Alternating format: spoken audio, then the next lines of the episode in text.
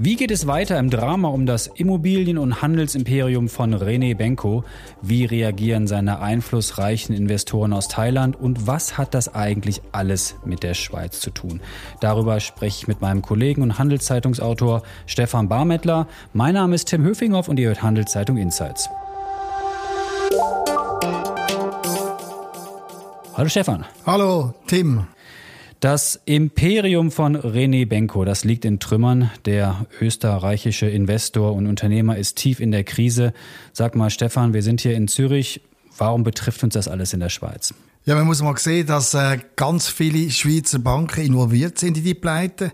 Reden wir von etwa sechs Banken, davon sehr viele Kantonalbanken auch, Obwaldner Kantonalbank, dann aber auch äh, Zürcher Kantonalbank und Speziell natürlich äh, ist Bär, Bank Bär, Julius Bär, äh, mit etwa 600 Millionen Franken betroffen. Jetzt ist der äh, Investor und ähm, Handelsimperiumschef sozusagen aus Österreich ja nicht im klassischen Banking, sondern er ist im, ähm, im Warenhausgeschäft, im Immobilienhausgeschäft sozusagen. Die Globus-Gruppe, wie ist denn die eigentlich tangiert von dieser Signa-Pleite? Die ist massiv tangiert, äh, und zwar darum, weil eben zum Teil gemeinsame Investoren drin sind, äh, die Banken drin sind und die natürlich jetzt um ihre Hypotheken fürchten. Äh, und da hat es natürlich auch zum Teil Personal von Seiten vom Benko, wo involviert ist. Äh, es hat massive Auswirkungen, würde ich sagen. Haben wir auch eben Bank Bär mit 600 Millionen. Da werden sicher noch Köpfe rollen. Und wahrscheinlich werden die Banken, Kantonalbanken zuvorderst das Risikomanagement müssen verschärfen, damit solche Fälle nicht mehr vorkommen.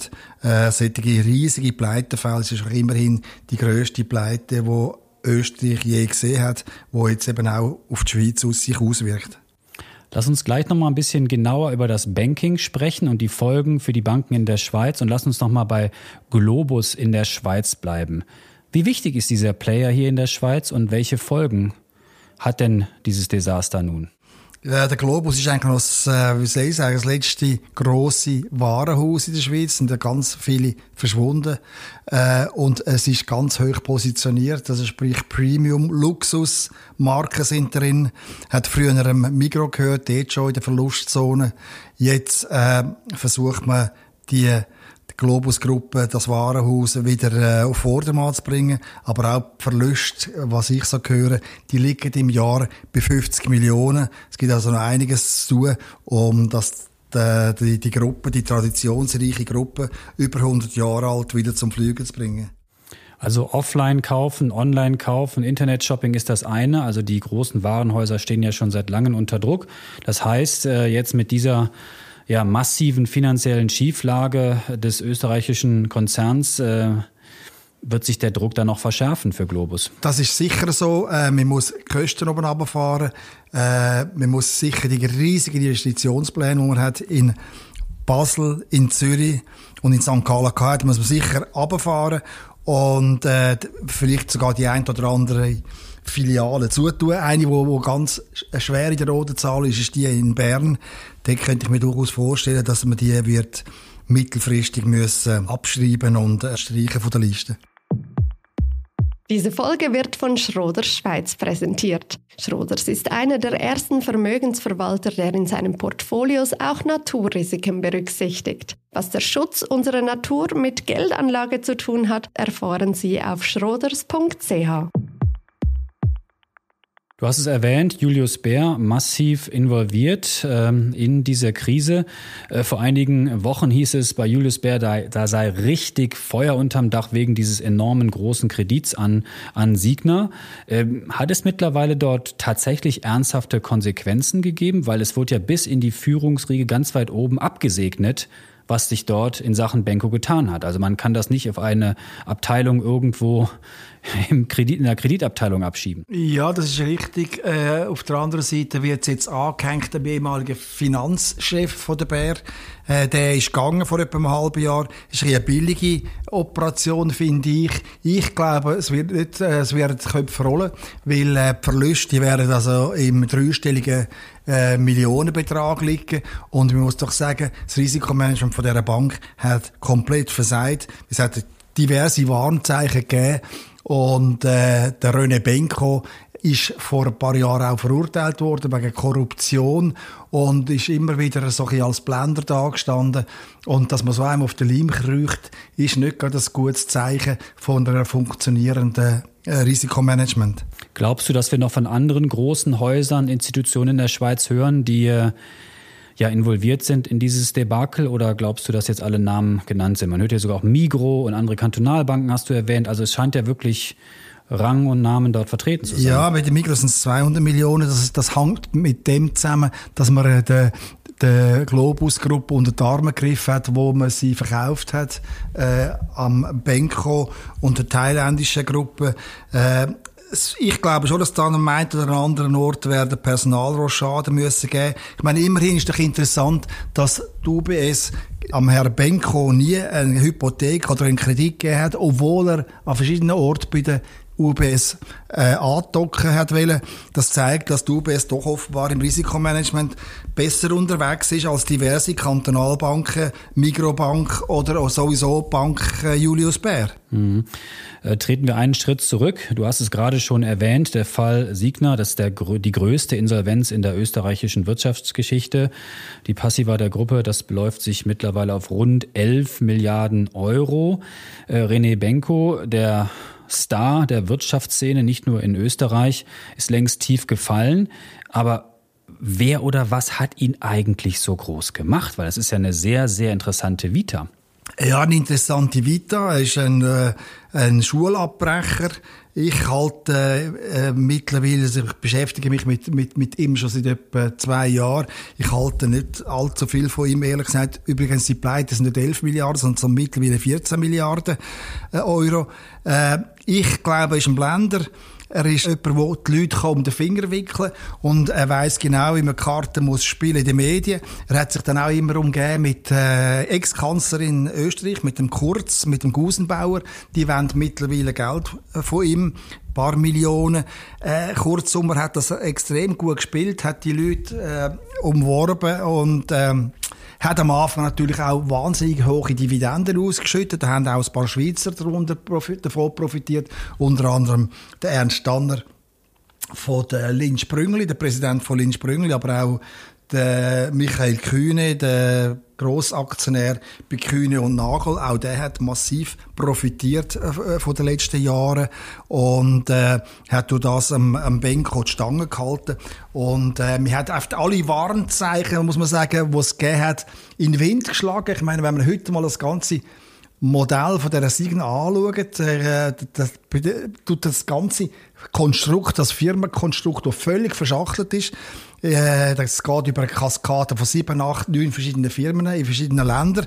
Und äh, ich habe gelesen, dass äh, der Plan, äh, der Plan von dem Immobilien- und Handelsimperium vom Bröne Benko sechs Quadratmeter braucht, um das überhaupt können aufzuzeichnen. Das kurzum, das ist ein absolutes irres Kartenhaus, das da jetzt am Zusammenbrechen ist und dass da Leute Geld investiert haben, ist für mich schon doch sehr erstaunlich.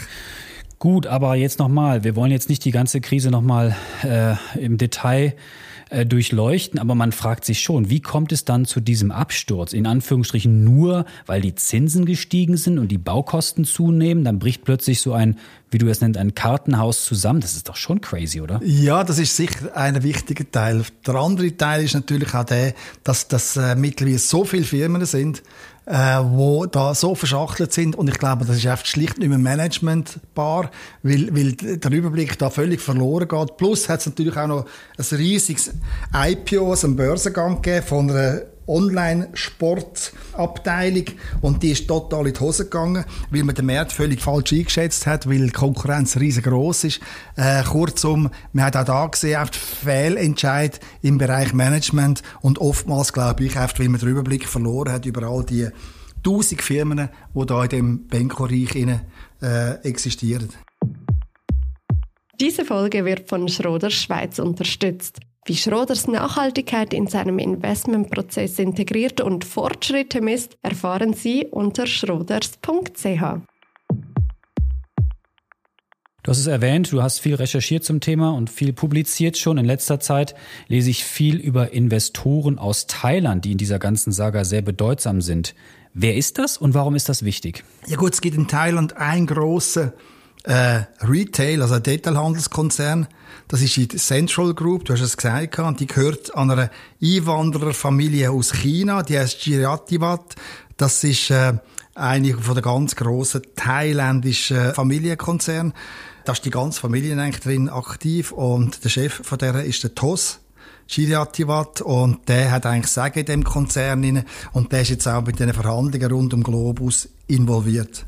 Genau, also wie sind die jetzt involviert und was heißt das für die Schweiz und äh, wie stehen die sich gegenüber mit dem äh, tief gefallen, Herrn Benko? Also so wie ich sie schätze, die Thailänder sind seriöse Unternehmer. Die sind äh, seit etwa 70 Jahren oder 60 Jahren im Detailhandel tätig, und zwar in China, Vietnam, äh, in Thailand logischerweise, aber auch in England, in der Schweiz, in Italien. Und die haben bis jetzt kein, für keine Schlagzeilen gesorgt. Und dann ist das unglaublich peinlich, dass sie da mit einem Blender wo sie auf den Leim gekrochen sind, jetzt plötzlich in, den Medien sind. Weil, wie gesagt, die Familie, die ist absolut zurückhaltend. Äh, es gibt kaum Interviews, es gibt ganz, ganz wenige Fotos vom, vom Chef dieser Gruppe. Äh, aber es ist eine zurückhaltende, äh, zurückhaltende Familie. Und die haben den Plan, in Europa eine Luxuswarenhauskette äh, aufzubauen. Äh, mit äh, Rinascente in Italien, aber auch mit Selfridges in England und mit der Globus-Gruppe in der Schweiz. Das ist ihre grosse Vision. Sie wollen ausbrechen aus Asien und sich in Europa als Unternehmer äh, ausbreiten. Jetzt lese ich in deinem Artikel, den du geschrieben hast, äh, dass diese beiden Gruppen, also Herr Benko auf der einen Seite und die thailändischen Investoren in Zürich aufeinander getroffen sind. Das war nicht so lustig, wie ich lese. Ja, aufeinander getroffen ist, ist, ist ein bisschen falsch. Eben, die, die, die zwei hätten eigentlich Sitzungen haben, Budgetsitzungen im November. Und wo dann der Benko plötzlich auftaucht, ist wieder erwartet übrigens, haben äh, die Thailänder einen Auszug gemacht, also sind aus, aus, aus der Sitzung rausgelaufen mit allen ihren Unterlagen und haben demonstrativ gesagt, mit dem Benko, mit dem Blender und, äh, ja, was soll ich jetzt sagen, mit dem Pleite wollen wir eigentlich nichts mit zu tun haben. Es ist aber ein bisschen kompliziert, weil der Benko hat immer noch 50 Prozent am Globus und von dort muss man jetzt mit den Anwälten eine Lösung finden, wie man den Benko los wird und dann im Alleingang kann der Globus mit der europäischen Luxusgruppe weiterentwickeln. Da sind wir beim Thema. Ja, wie geht's denn jetzt weiter mit René Benko? Also wird der Tycoon am Ende ungeschoren davonkommen? Ich glaube, dass er äh, wird massiv mit, äh, mit äh, Klagen eingedeckt werden, weil es ist alles ein schwierig bei ihm. Was ist privat? Was ist, äh, was gehört zum Unternehmen? Gehört der Flüger zum Unternehmen? Hat er ein Privat benutzt und so weiter? Es sind wahnsinnig viele juristische Fragen offen. Es sind auch unglaublich viele höhere Dividenden ausgeschüttet worden, obwohl Firmen gar keinen Gewinn gemacht haben. Da geht es äh, unter Umständen um Bereicherungen. Also es wird noch relativ äh, heavy äh, werden für den Herrn Benko, weil der wird da mit Klagen eingedeckt werden. Auch die Steuerbehörden sind hinter ihm her. Ich glaube, dass da am Schluss äh, doch einiges wird äh, hängen bleiben. Ich höre auch solche Vorwürfe von, von wegen Betrug. Das sind Vorwürfe, die jetzt erhoben werden. Oder auch von einem Ponzi-System, also von einem Schneeballsystem, das da aufgebaut worden ist. Das wird man alles sehen. Aber ich glaube, die, die Justiz in Österreich und auch in Deutschland die wird sich sicher darum bemühen. Es sind schließlich auch sehr viele öffentliche Gelder reingesteckt worden, gerade in Deutschland etwa 700 Millionen, wo dann möglicherweise ausgeschüttet worden ist an Investoren und auch an Benko. Da wird man sicher wissen, äh, welches Geld wem gehört hat und wohin ist es geflossen. Gut, alleine hat er das sicherlich alles nicht gemacht. Es ist denn möglich, dass Verwaltungsräte und Geschäftsleitungsmitglieder da jetzt auch ins Visier der Justiz geraten? Ja, sicher. Ich meine, der Punkt ist schon mal der, muss man sagen, dass der Benko eigentlich keine Funktion hatte, offiziell in diesen Unternehmen. Er war einfach Berater. Gewesen. Das hat er wohlweislich gemacht, um sich zu schützen. Er ist aber, wenn man kann nachweisen kann, dass, er ein äh, funktionaler Geschäftsführer war, also effektiv gleich der Geschäftsführer, obwohl er irgendwelche Leute eingesetzt hat, dann kann man ihn belangen. Und das wird, glaube ich, relativ einfach sein, zu beweisen, dass ohne den Benko in dem Konzern oder in dieser Gruppe nichts gegangen ist. Von dort her glaube ich, dass er wird äh, glimpflich davon Im Übrigen glaube ich auch, dass alle die, die Organhaftung haben, also sprich Verwaltungsräte, Geschäftsleitungsmitglieder, die werden sicher auch mit der Justiz zu bekommen. Und äh, Benkos Luxusimmobilien, was gibt's da Neues? Ja gut, dort weiss man natürlich auch nicht so recht, wem die gehören. Weil zum Teil sind sie vermietet worden an, an Signa-Gruppen, also an, an, an, die Firma. Äh, zum Teil weiss man nicht, wem sie gehört. Also man weiss nur, dass sie in Luxemburg in, in, in einer Holding drin sind, aber wem die gehört, kann, kann man von außen nicht sehen. Also es ist alles sehr äh, kompliziert und das wird also Monate, wenn nicht Jahre dauern, bis man den ganzen Laden, die ganze Signa-Gruppe aufdröselt hat und weiss, wer was genau äh, besitzt hat und wo wer was genau zu sagen hat.